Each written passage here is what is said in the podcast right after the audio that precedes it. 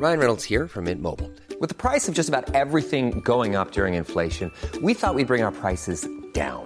So to help us, we brought in a reverse auctioneer, which is apparently a thing. Mint Mobile unlimited premium wireless. Ready to get 30, 30, bit to get 30, bit to get 20, 20, 20, bit to get 20, 20, bit to get 15, 15, 15, 15 just 15 bucks a month. So, Give it a try at mintmobile.com slash switch. $45 upfront for three months plus taxes and fees. Promo for new customers for limited time. Unlimited more than 40 gigabytes per month. Slows. Full terms at mintmobile.com. Heraldo Radio. La HCL se comparte, se ve y ahora también se escucha.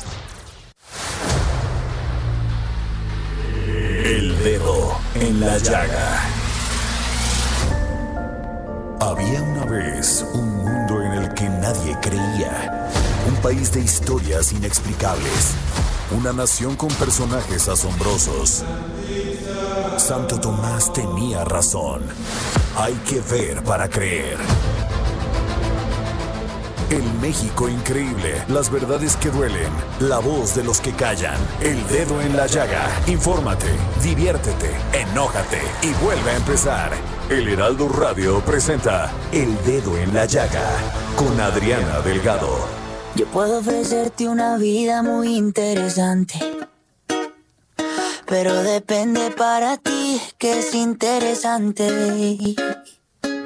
Si estás pensando en discotecas, carros y diamantes. Entonces puede que para ti sea insignificante. No es vida de rico, pero se pasa bien rico. Y si en la casa no alcanza para el aire, te pongo abanico. Yo no tengo. Ay, qué románticos estamos el día de hoy, pero hoy no le voy a echar la culpa a Jorge Sandoval, porque él siempre nos pone lo mejor de su emoción, de su pasión, de su fe por la vida. Esta canción es a petición de Dani y Javi y se llama Vida de Rico de Camilo. Y es así como iniciamos este dedo en la llaga este jueves 8 de octubre del 2020 de este cantante colombiano Camilo. El videoclip de esta canción ya cuenta con más de 63 millones de reproducciones en YouTube y Spotify y se encuentra en la posición número 12 eh, de popularidad en México. Este tema llega luego de logros muy importantes y significativos en la carrera musical de Camilo, incluyendo nominaciones a premios muy importantes en el ámbito musical, múltiples discos de diamante, platino y oro y en, difer en diferentes países, además de estar en primer lugar de las listas de popularidad más importantes en todo el mundo. A ver, Javi, súbele a ver. Con piscinas y Diosito quiere. Yo no tengo para darte ni un peso, pero sí puedo Está pegajosa, ¿no?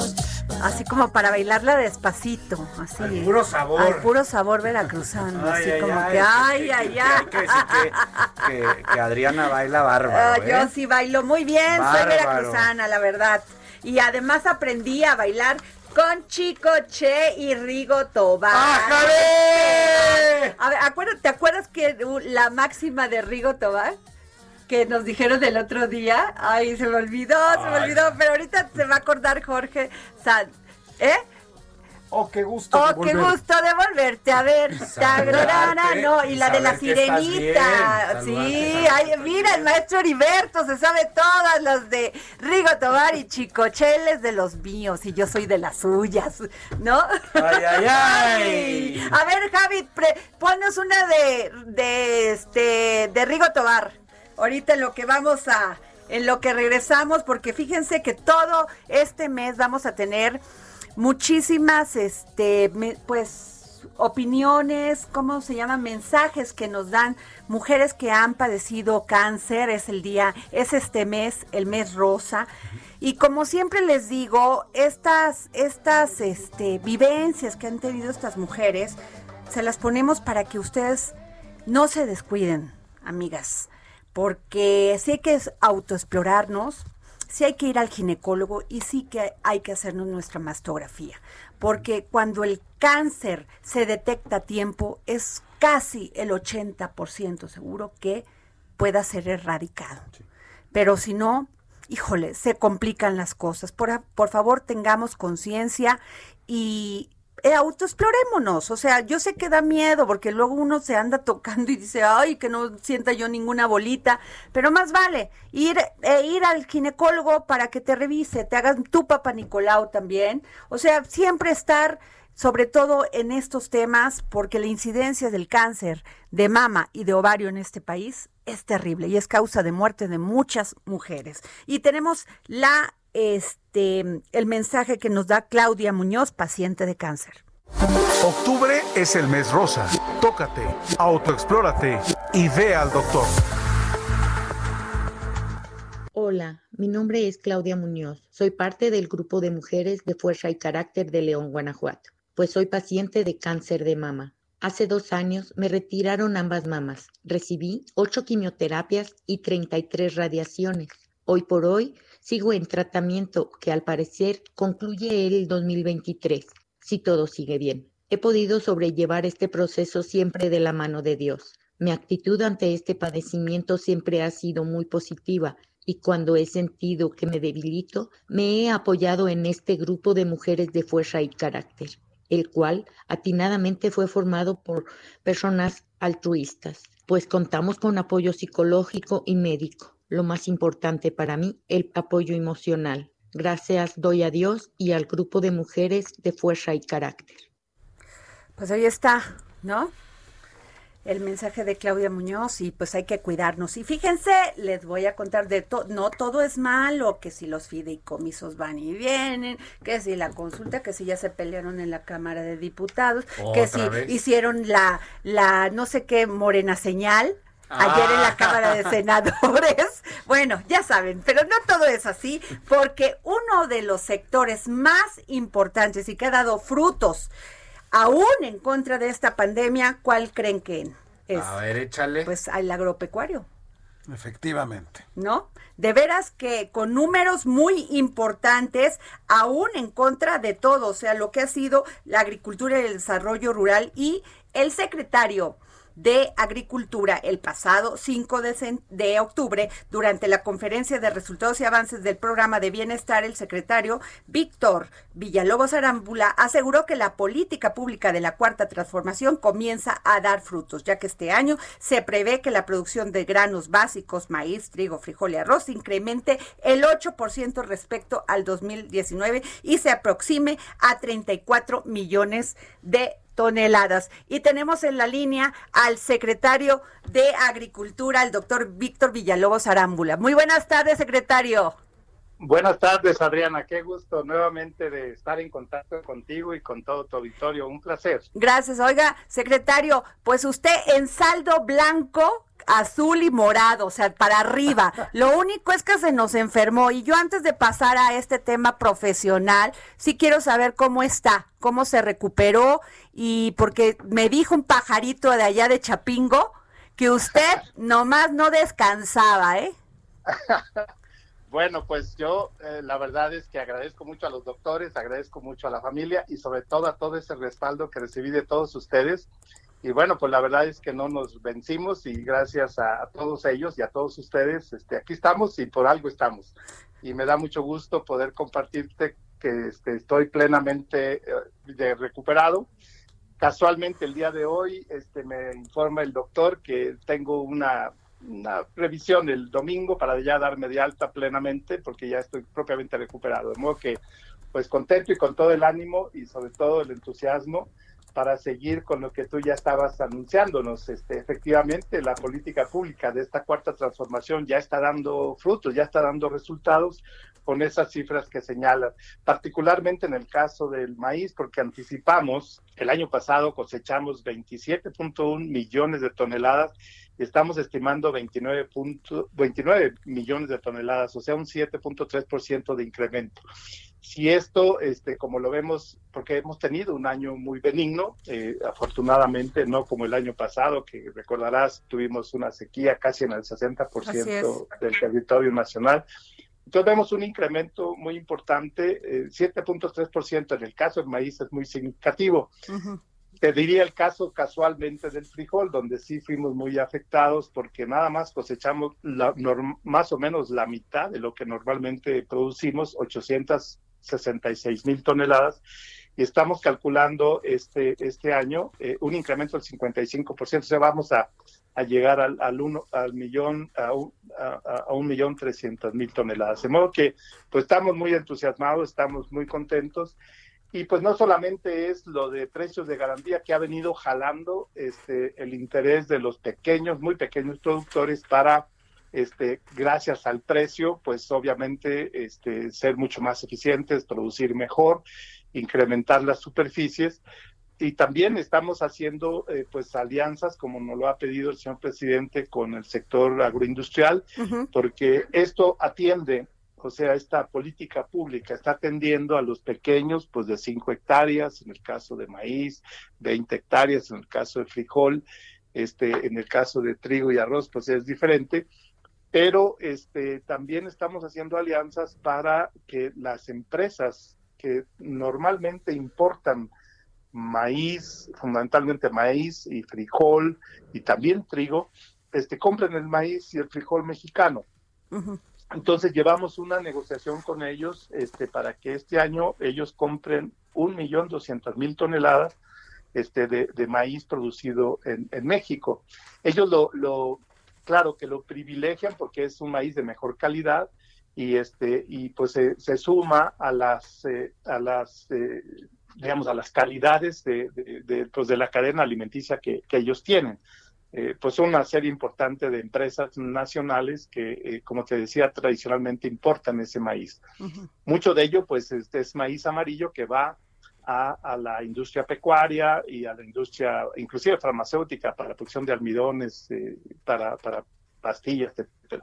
De modo que estamos, pues, muy contentos, muy entusiasmados y sobre todo, como tú bien lo dices, pues estamos creciendo. Estamos creciendo, eh, nuestra balanza de enero a julio eh, en términos, por ejemplo, de exportaciones, que también es muy importante, este, está, eh, pues ha crecido un 3%. Hemos llegado a 23.495 millones de dólares de, de, exportación, una balanza este, pues muy favorable, muy positiva, con un superávit este, de 8 mil millones de dólares. Entonces, uh -huh. pues, ¿qué te puedo decir? Este, pues seguiremos eh, empujando, el campo no se detiene.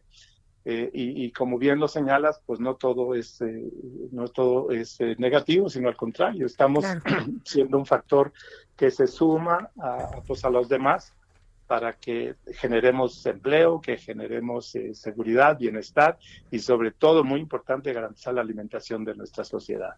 Eh, señor secretario, ¿qué tal? Muy buenas tardes. Soy su servidor Samuel Prieto. Eh, quisiera un poco puntualizar eh, sobre este avance que es muy importante. Nos comenta que buena parte del éxito del incremento en la producción tiene que ver con el apoyo a los pequeños propietarios y a los pequeños productores a través de este programa nuevo de precios de garantía y de apoyo. ¿Qué porcentaje o qué proporción de ese incremento tiene que ver con la producción de ellos y cómo ha mejorado el nivel de, de vida particularmente de estos pequeños pequeños productores. Claro, este, mira, la, el pago que se le da, en usemos el maíz como ejemplo, es de 5.610 eh, pesos por tonelada. El precio comercial anda por 4.000, 3.800. Entonces ya de principio, pues ahí hay una, una diferencia muy importante, pero adicionalmente se les da un apoyo de 150 pesos para el transporte entonces estamos eh, apoyando a los muy pequeños productores de hasta 5 hectáreas de temporal con 5.760 pesos. Eh, ellos este, pues, se ven muy favorecidos por el precio. Además es una garantía, como bien lo dice, precios de garantía, de que ellos saben lo que les va a, a lo que les va a costar, eh, lo, lo, que va, en lo que van a vender su cosecha. Entonces ellos están, este, este, pues eh, propiciando y, y eh, haciendo cada vez eh, más eficiente su producción. Y estamos hablando de un universo más o menos de, de un millón seiscientos mil pequeños productores uh -huh. que están siendo beneficiados con este programa en el caso de, de, de, pues de maíz de temporal de los pequeños productores. Uh -huh. Y ahí pues este el beneficio que están recibiendo es eh, pues yo diría que es doble, porque ellos venden su maíz a precio de garantía y pueden comprarlo comercial este, eh, a un precio que es pues aproximadamente un 30% más barato. El, el secretario... Es un, ah. es un, estímulo, el estímulo es a la productividad. Secretario, ¿y cómo van a ser apoyados estos este, pues, agricultores eh, que se han visto afectados por las lluvias en Tabasco y también pues los que se vieron afectados, aunque no fue grave, tan grave, en Quintana Roo? Sí, mira, qué, qué bien que lo mencionas porque pues esta es la realidad que estamos padeciendo este año, pero que la verdad es que lo hemos venido anticipando pues eso es lo que vamos a seguir enfrentando en nuestra agricultura. este, tenemos inundaciones en el sur y tenemos sequía en Chihuahua y Sonora, la cual lamentamos mucho, porque toda esta agricultura temporal, este, que depende de la precipitación, está siendo pues afectada. Este programa, eh, digamos, de, precios de garantía, pues eh, estimula la, la, producción y la, y la cosecha pero con, estos imponderables climatológicos, eh, pues tiene y va y rebasa toda la capacidad que tiene la Secretaría, porque implica pues la participación de, la Comisión Nacional del Agua. Tenemos que empezar a revisar todos los drenes que nos permitan rápidamente desahogar este, por las inundaciones en los cultivos de papaya, en los cultivos de, frutales, este, y sobre todo este, la parte ganadera. Entonces, este, en ese sentido, pues sí hay la instrucción de que revisemos y, la, en una coordinación con la secretaria de Medio Ambiente, María Salvores, y la directora de la agua, pues estamos viendo cómo vamos a prepararnos mejor eh, porque se abandonó eh, propiamente todo lo que tiene que ver con los mecanismos de, facilitar el drenaje. Pues vamos a estar expuestos y, y, y, obviamente vamos a depender mucho de cómo vamos a rápidamente a, sacar esa agua que se anega y que genera problemas, salud y, afecta mucho los cultivos. Entonces es un programa que tiene que ser más de mediano plazo. Y en el caso particular de, de, las sequías, este, pues el presidente me ha instruido a que empecemos a revisar la posibilidad de utilizar eh, tecnologías avanzadas para la ionización de nubes y provocar este, la lluvia en aquellas eh, zonas donde primero tenemos nubes, pero que desafortunadamente el viento las, se las lleva este, y, en ese sentido, eh, a través de estas técnicas que se utilizan hoy más o menos en, ya en 55 países, pues empezar a trabajar en ese sentido. Y me da mucho gusto este, poder compartir con ustedes eh, pues un, un, ejercicio, un, un, proyecto y un ensayo que, hemos, que habremos de hacer posiblemente antes de terminar el año. De modo que estamos empleando la tecnología, pues yo diría más avanzada para, para este tema de, las sequías. Y por otro lado, pues sí tenemos que coordinarnos mejor para este, resolver el tema de las inundaciones en el sur. Okay. Eh, y eso pues va más allá, insisto, de las capacidades que tiene la propia Secretaría. Ay, pues secretario, este, como siempre, pues muchas felicidades, porque usted, pues sí, nos ha dado mucha felicidad, en, porque de los sectores que menos fueron y que más avanzaron en este año fue el de usted, aún en contra de todo, ¿no? Aún en contra pues de esta pandemia que, pues, nos sigue atacando todos los días. Pues yo te agradezco mucho siempre la oportunidad de poder compartir con, el auditorio que, que, que te escucha y sobre todo pues el agradecimiento para los productores porque la verdad es que no han dejado la guardia este, mujeres hombres pescadores y todos este, ganaderos eh, pues todos estamos en eso. Estamos trabajando en, estos programas puntuales pero este lo que eh, lo que la política pública que llevamos a través de esta de estos cuatro programas pues, ha dado este, resultados y, yo soy optimista en que los vamos a seguir mejorando el próximo año. Bueno, y además pues también que subió subió la venta de café y jitomate, fíjese muy bien en las exportaciones, ¿no? Un superávit de siete mil cuatrocientos sesenta y dos mil este millones de, de dólares, ¿no?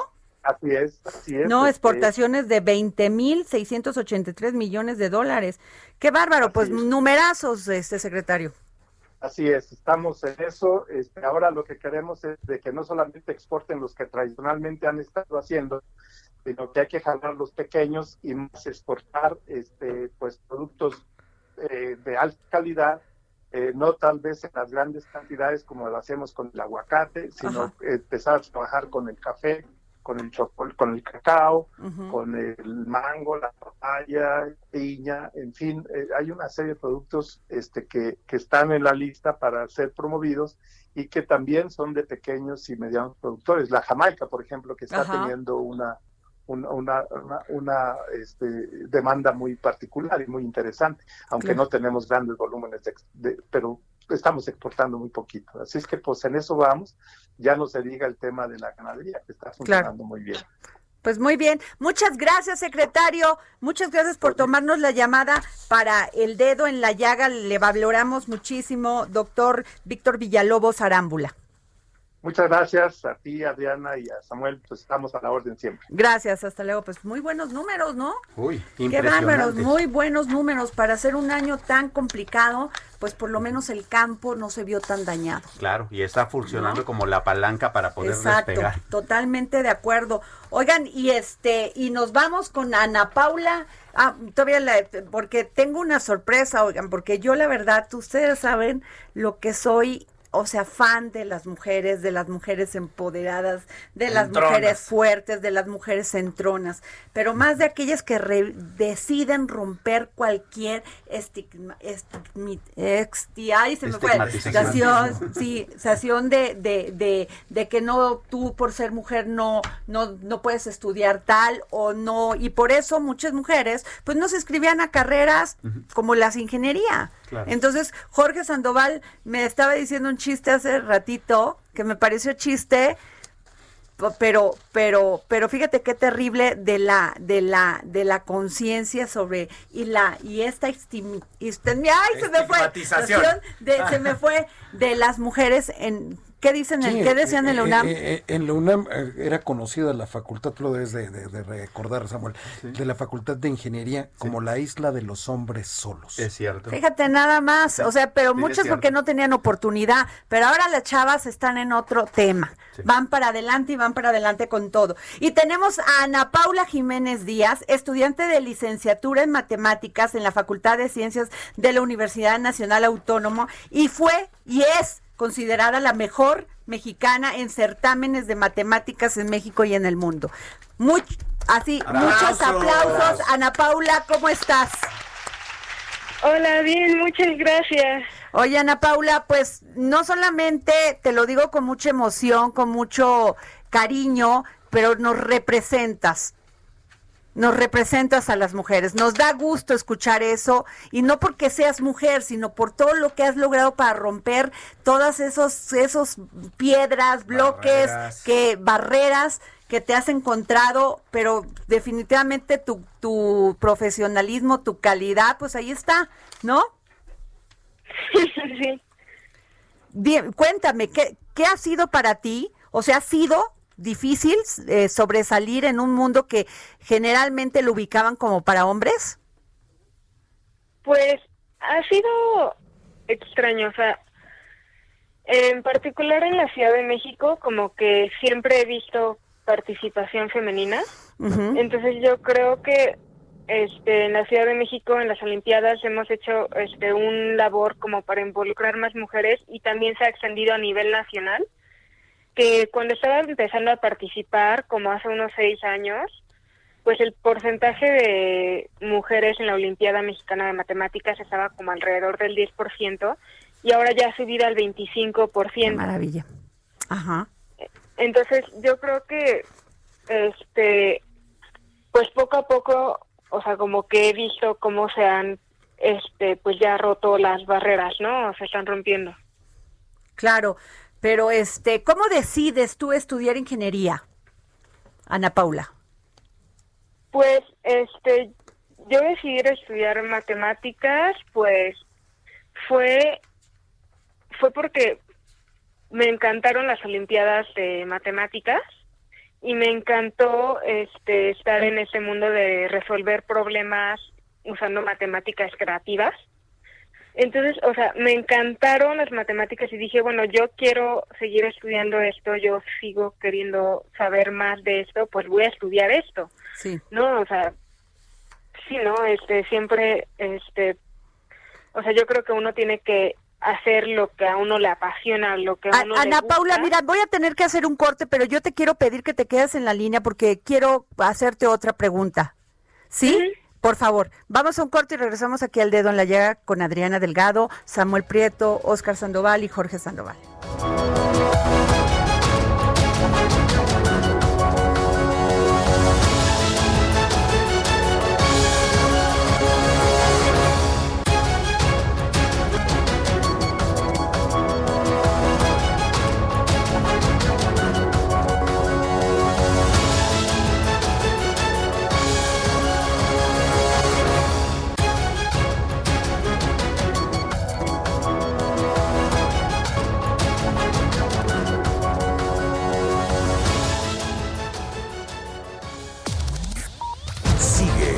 Adriana Delgado en su cuenta de Twitter. Arroba Adri Delgado Ruiz. Además, te invitamos a enviar tus opiniones y comentarios en texto o por mensaje de audio a través de WhatsApp al 55 2544 3334. Y si quieres escuchar El Dedo en la Llaga de El Heraldo Radio, en cualquier momento y donde quiera que te encuentres, descarga el podcast disponible en Spotify y iTunes. Heraldo Radio.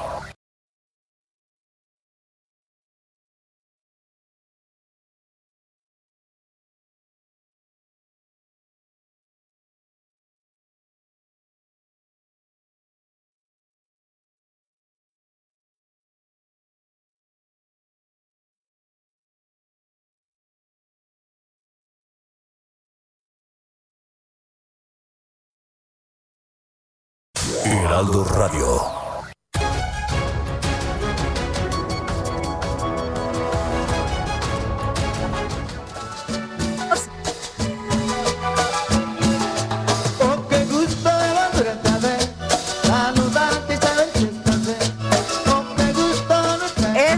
La canción con la que yo aprendí a bailar. A ver, ¿qué, qué? ¡Ay, ay, ay! Pero voy a seguir, voy a pasar a lo que está. Tenemos a Ana Paula Jiménez Díaz, quien fue, es considerada la mejor mexicana en certámenes de matemáticas en México y en el mundo. Ana Paula, supimos que Guillermo del Toro, este, te apoyaron con dinero para costear tu viaje a Inglaterra. Sí, para, sí, participar en esta competencia. ¿Por qué no tenemos apoyo en este país, este, Ana Paula? Pues realmente yo no sé la razón. Este, yo creo, pues realmente desconozco por qué no. Ajá. no Pero te ha sido este difícil. Te fue difícil. Sí, o sea, sí es. Ahorita sí la situación está difícil. Este, es que lo que pasa es que la Olimpiada Mexicana de Matemáticas es como en sí un proyecto muy altruista porque los participantes no pagan para participar, realmente es nada más este a lo mejor el trayecto al- a la competencia en este, estatales o nacionales, ¿no? Entonces, realmente pues no pagamos nada, pero pues se necesita llegar. dinero para pues organizar las Claro. competencias, los entrenamientos Claro. y pues los viajes a las olimpiadas, ¿no? Entonces, este pues a- luego sí nos dan este pues ciertos apoyos, pero pues res- recientemente pues recortaron como todo ese presupuesto y pues estábamos en problemas. Híjole, porque Bruno Gutiérrez Chávez, de 18 años de edad y ganador de la medalla de plata en, en la IMO 2019, pidió al gobierno federal y al Consejo Nacional de Ciencia y Tecnología, CONACIT, que destinen más recursos a programas científicos como la Olimpiada Mexicana, o sea, lo mismo que te pasó a ti. Este, ojalá tomemos conciencia de esto, Ana Paula, y que este, nos, este gobierno les dé mayor fe, esperanza para poder lograr sus y todas sus ilusiones, ¿no? De, de, de sobresalir más y de poder que las mujeres tengan más acceso a estas carreras de, de ingeniería, porque ahorita Oscar Sandoval dice es que yo lo único que sé de matemáticas es contar, no, no, le digo es que eso no es matemáticas, ¿no? Este, Ana. Paula, ¿qué es matemáticas? Bueno, las matemáticas son muchísimas cosas, ¿no? Este involucran este de todo, de álgebra, combinatoria, geometría, teoría de números, todos los algoritmos que están pues detrás de las computadoras, como que todo todo tiene algo ahí de matemáticas involucrada. Pues sí, pero Ana Paula, si tú pidieras, si te dieran una cajita y dijéramos, aquí meta todos sus deseos, ¿no? De lo que de lo que tú sueñas y que este país tenga, que apoye a los jóvenes, ¿qué, qué le dirías al, al gobierno federal y qué nos dirías a los ciudadanos? Pues yo creo que una de las cosas principales es que se priorice la educación, que este, pues, o sea, no solo es como el proyecto de la Olimpiada que este pues está ahí, o sea, como que yo siento que como que necesitamos priorizar la educación porque no llega a todos lados, este, no todos tienen las mismas oportunidades y pues realmente quisiera que en serio todos pudieran recibir educación. Ok. ¿no? Y a todos niveles, ¿no? Y pues también me gustaría, este, pues que si hubiera más, este, pues romper estigmas y barreras y que pues la mujer tenga una mayor participación en las ciencias.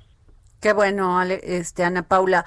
Pues mm, te felicitamos mucho aquí en el dedo en la en la llaga, te llevas todo nuestro reconocimiento y este no le bajes. Síguele impulsando para síguete impulsando para adelante y lo que necesites aquí te vamos a apoyar Ana Paula.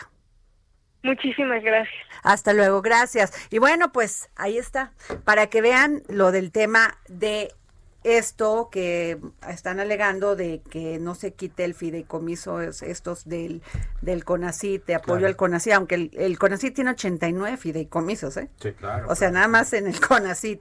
Pero el tema no es ese, el tema es que aunque fideicomisos, jóvenes como Ana Paula Jiménez Díaz no tienen dinero para que se para poder ser apoyadas e irse a participar en estos concursos de matemáticas. A ver, y tú me alegabas que no. No, a ver, a primero, yo quiero porque vamos a entrar en este momento. Por Pero- favor, siéntense porque vamos a empezar el alegato, el debate, la discusión en esta mesa de los sustos de la semana.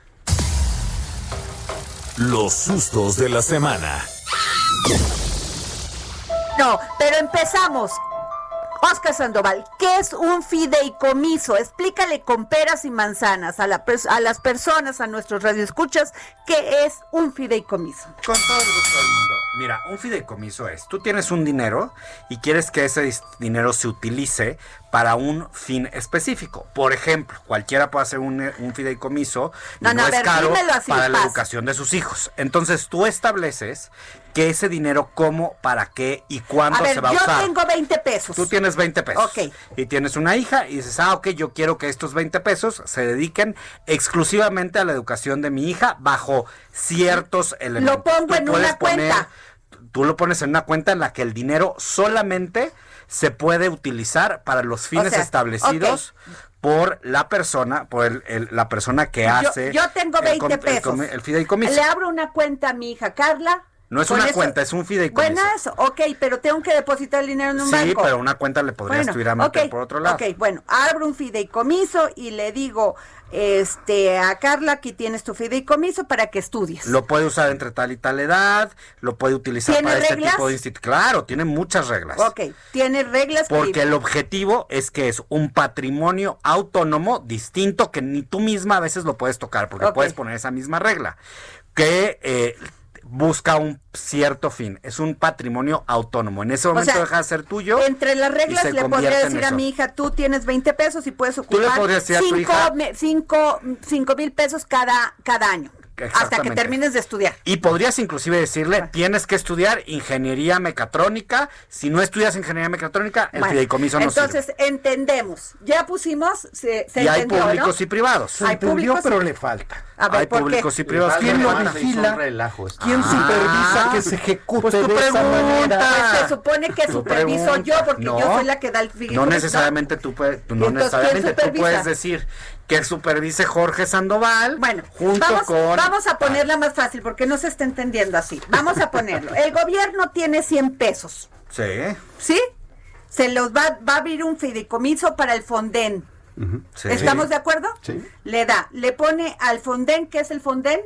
Bueno, es el fondo desastres de naturales. Ver, naturales para Fondo de cuando Desastres ocurre Naturales. un No, desastre. bueno, va aquí cuando ocurre y le pone 20, este, 20 pesos o 100 pesos al Fonden. Sí. ¿Sí?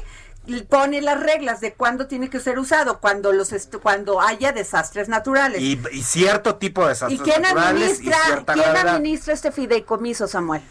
El, el fideicomisario, que en este caso es la dependencia encargada de ello. Por ejemplo, entonces, del Fonden, ¿quién sería la, la, la secretaría? De- No, hay un titular, hay, mira, Sí. eh, hay A un ver. titular por cada fideicomiso. Sí, por eso. Entonces, ¿hay un organigrama? Hay un organigrama. ¿Estás que es- seguro?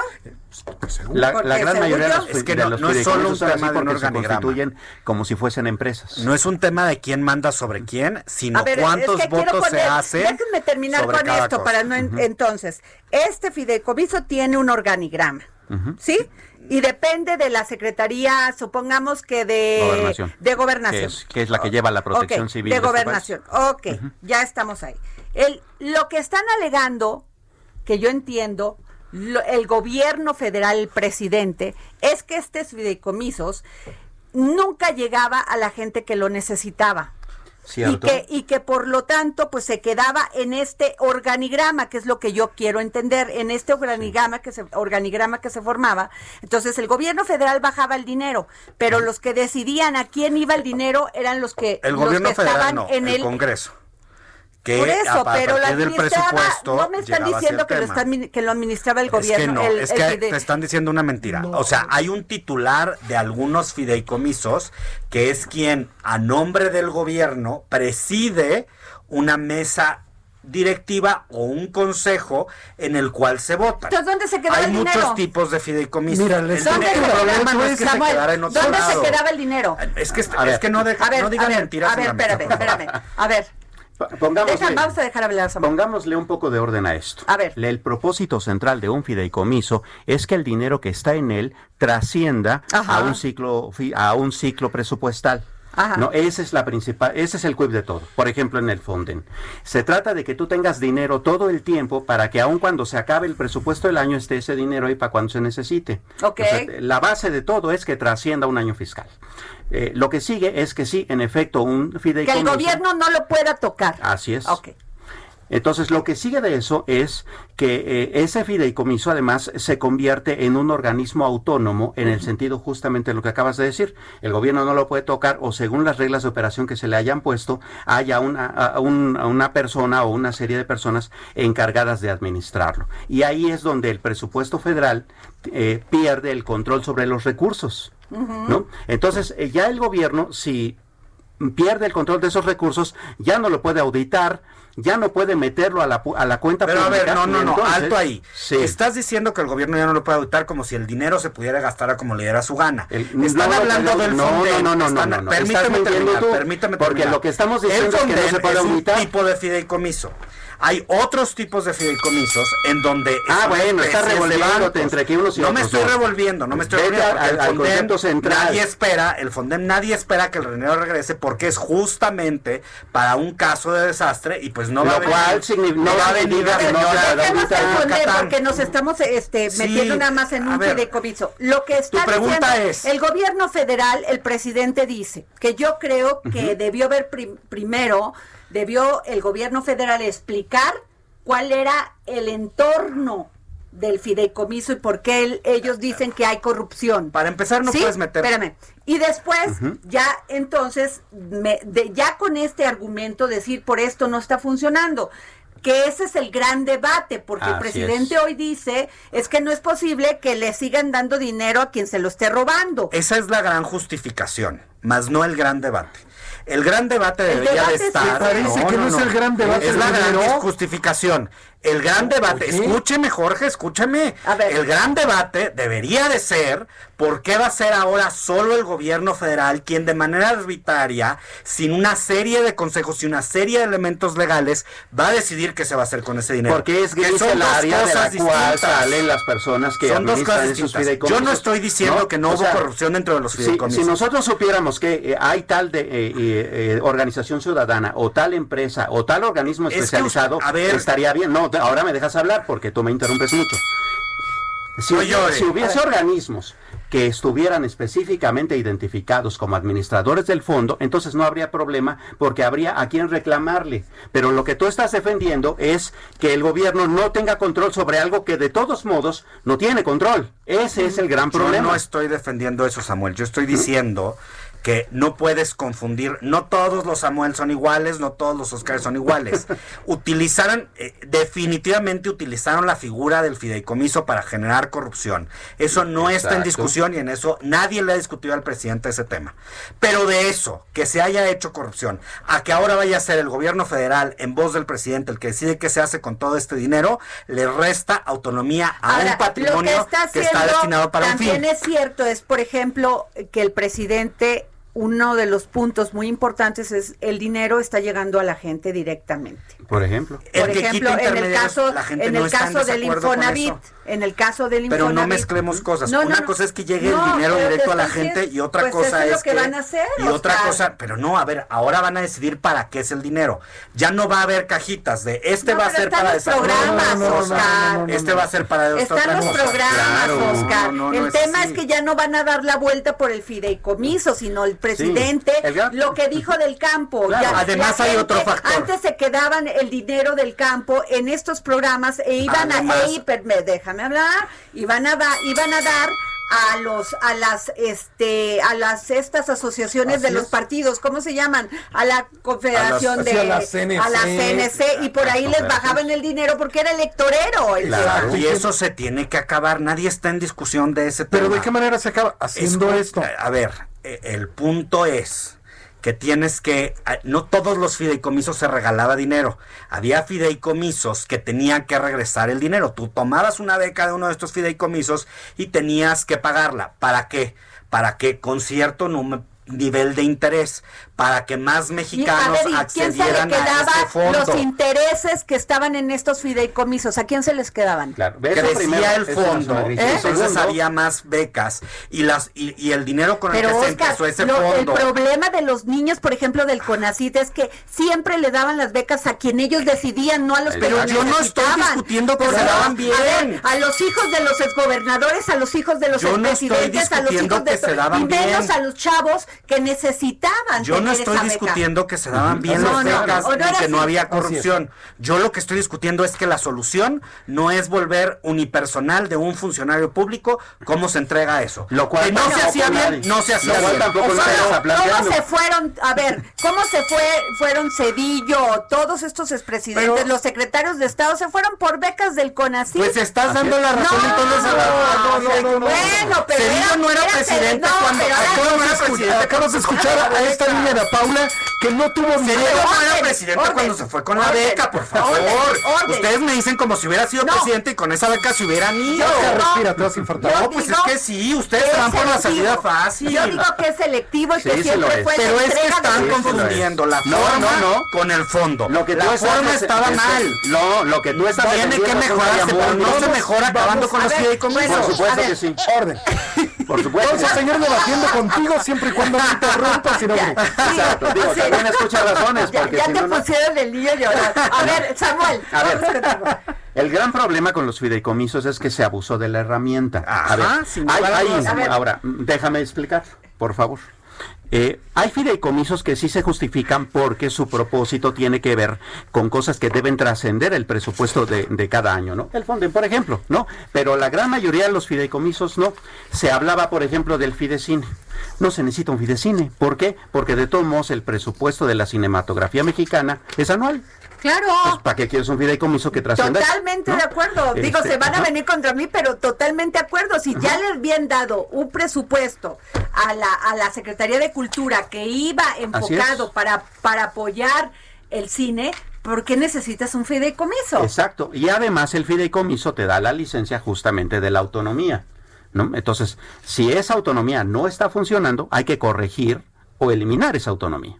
¿No? Entonces sí, hay que revisar fideicomiso por fideicomiso, pero la gran mayoría de los fideicomisos en realidad podrían no estar. Mira, hay un estudio de Fundar que se acaba de publicar hace, unas horas que dice que el 30, el 13.7% del presupuesto de, del equivalente al presupuesto de egresos son fideicomisos. Y todo eso, en términos de cuenta pública, no es auditable. Y ese es un gran problema. ¿no? En cambio, si está en presupuesto, no se trata de que un presidente o de que un secretario eh, haga uso de esos recursos. Se trata de que es más fácil de cosa, auditar. Tienes toda la razón, Samuel. Solamente dime una cosa. Lo que auditan está bien utilizado. Lo que audita la Auditoría Superior. es o sea, que la Auditoría Superior de la Federación participe. ¿Ha evitado la corrupción en este país? No, pero entonces me estás diciendo que para qué auditamos y de todos No, vamos a lo que gastar te mal. estoy diciendo ¿No? es que corrijamos, no que acabemos Exacto, con las es cosas lo que hay que y que no centralicemos en una A decisión ver, Oscar, de había fideicomisos que ni siquiera se podían revisar. Exacto. Que por ley estaban, Ah, a ver, estaban entonces, Permíteme, permíteme, dame fideicomiso. 30 segundos. Que tuviste quieras, cinco mi minutos. 30 segundos. Mira, había fideicomisos que ni siquiera podíamos ver. No sabíamos ni que existían esos fideicomisos. Esta ley no está diciendo que van a desaparecer para siempre, Oscar. No está escrito en piedra. No. A lo mejor la siguiente Exacto. legislatura vuelve a revisar el tema y vamos platicando. Lo que sí O se está haciendo es que se va a agarrar el dinero y se va a utilizar a No, bueno, Oye, nomás 83 fideicomisos tenía Conacit, entre ellos de, eh, o sea, de dar este capacitar para la tecnología en Pemex. Claro. O sea, con todo el dinero que recibía Pemex no podía ellos capacitar. Claro. Tenían que generar un, un fideicomiso desde la Secretaría de, de Energía.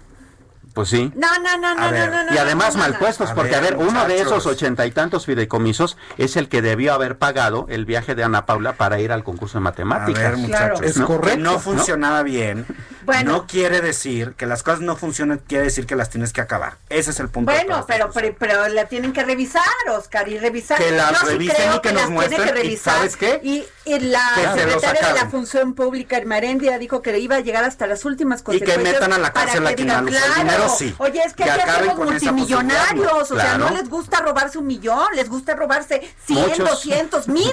Pues sí. Pero O sea, está igual de no mal uno que miles, ¿eh? Perdón. Bueno, vamos con el otro susto antes de irnos de Carstens. ¿Qué dijo ayer, Samuel? Ayer dijo este el ex gobernador del Banco de México, que ahora está en el Banco de Pagos Internacionales, que esta crisis puede hacer que muchas eh, empresas entren en bancarrota y que eso pues no debería eh, eh, asustarnos más allá, ¿no? Eh, el cuestionamiento ahora es, ¿aplica a México este, esta, este razonamiento? Pues sí y no. ¿Por qué? Sí, porque muchos negocios han quebrado y Ya. seguirán quebrando. Y no, porque de todos modos estos negocios pues eh, fueron, eh, eh, digamos que sometidos al asunto del libre mercado, ¿no? O sea, o sea, estos negocios quebraron por necesidad. Eh, tal vez hubiéramos podido o, o se hubiera podido eh, a echar mano de la reinvención, del asunto de eh, reforzar sus mercados. No de eres empresario, redirigirlos. ¿verdad, Samuel? Sí, sí lo soy. Y Pues no, no veo claro. A ver. Pero algo que sí- pero algo que pero algo que sí no se hizo fue dar ningún tipo de apoyo más allá pues Sí, del, magro sí, apoyo del eso gobierno. sí falló al gobierno, le es. falló al gobierno, apoyar más a las microempresas y medianas empresas. Así es, y entonces el gobierno dice, bueno, no es tan importante porque yo no estoy llevando el dinero a fondo perdido porque no apoya a nadie. Ahora a ver, Oscar. Mira, yo creo que es muy importante lo que hizo Carlos. Tenemos que reconocer que el COVID va a cambiar la cara de la economía. Ok. Con el cambio de la economía quiere decir que va a haber cosas que necesitemos y cosas que no, o cosas que sean prioritarias y cosas que no.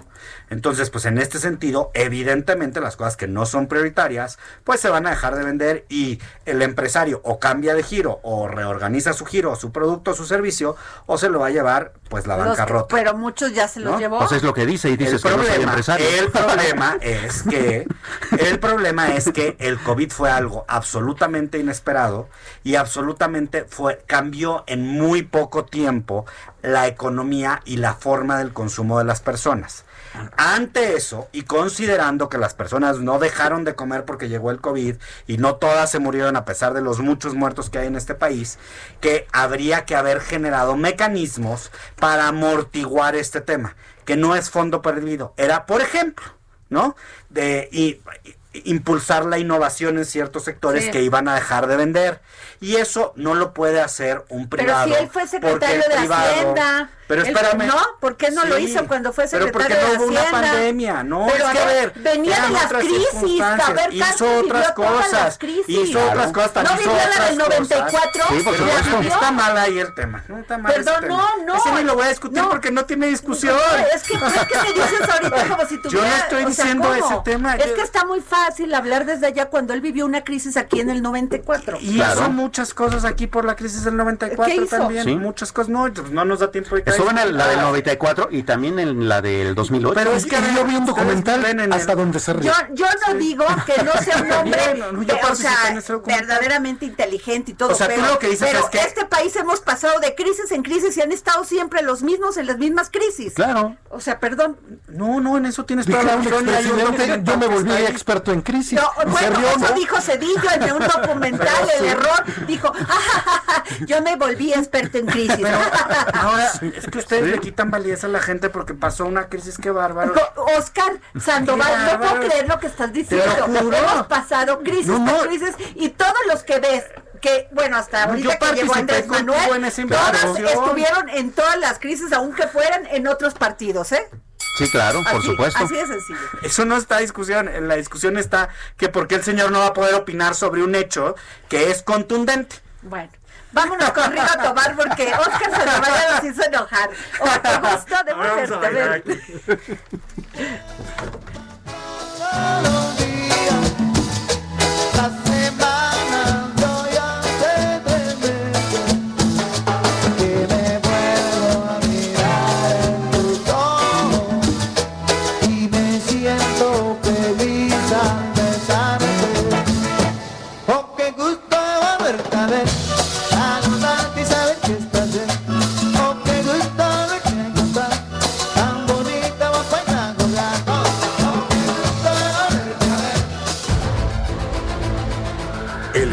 Radio presentó El Dedo en la Llaga con Adriana Delgado.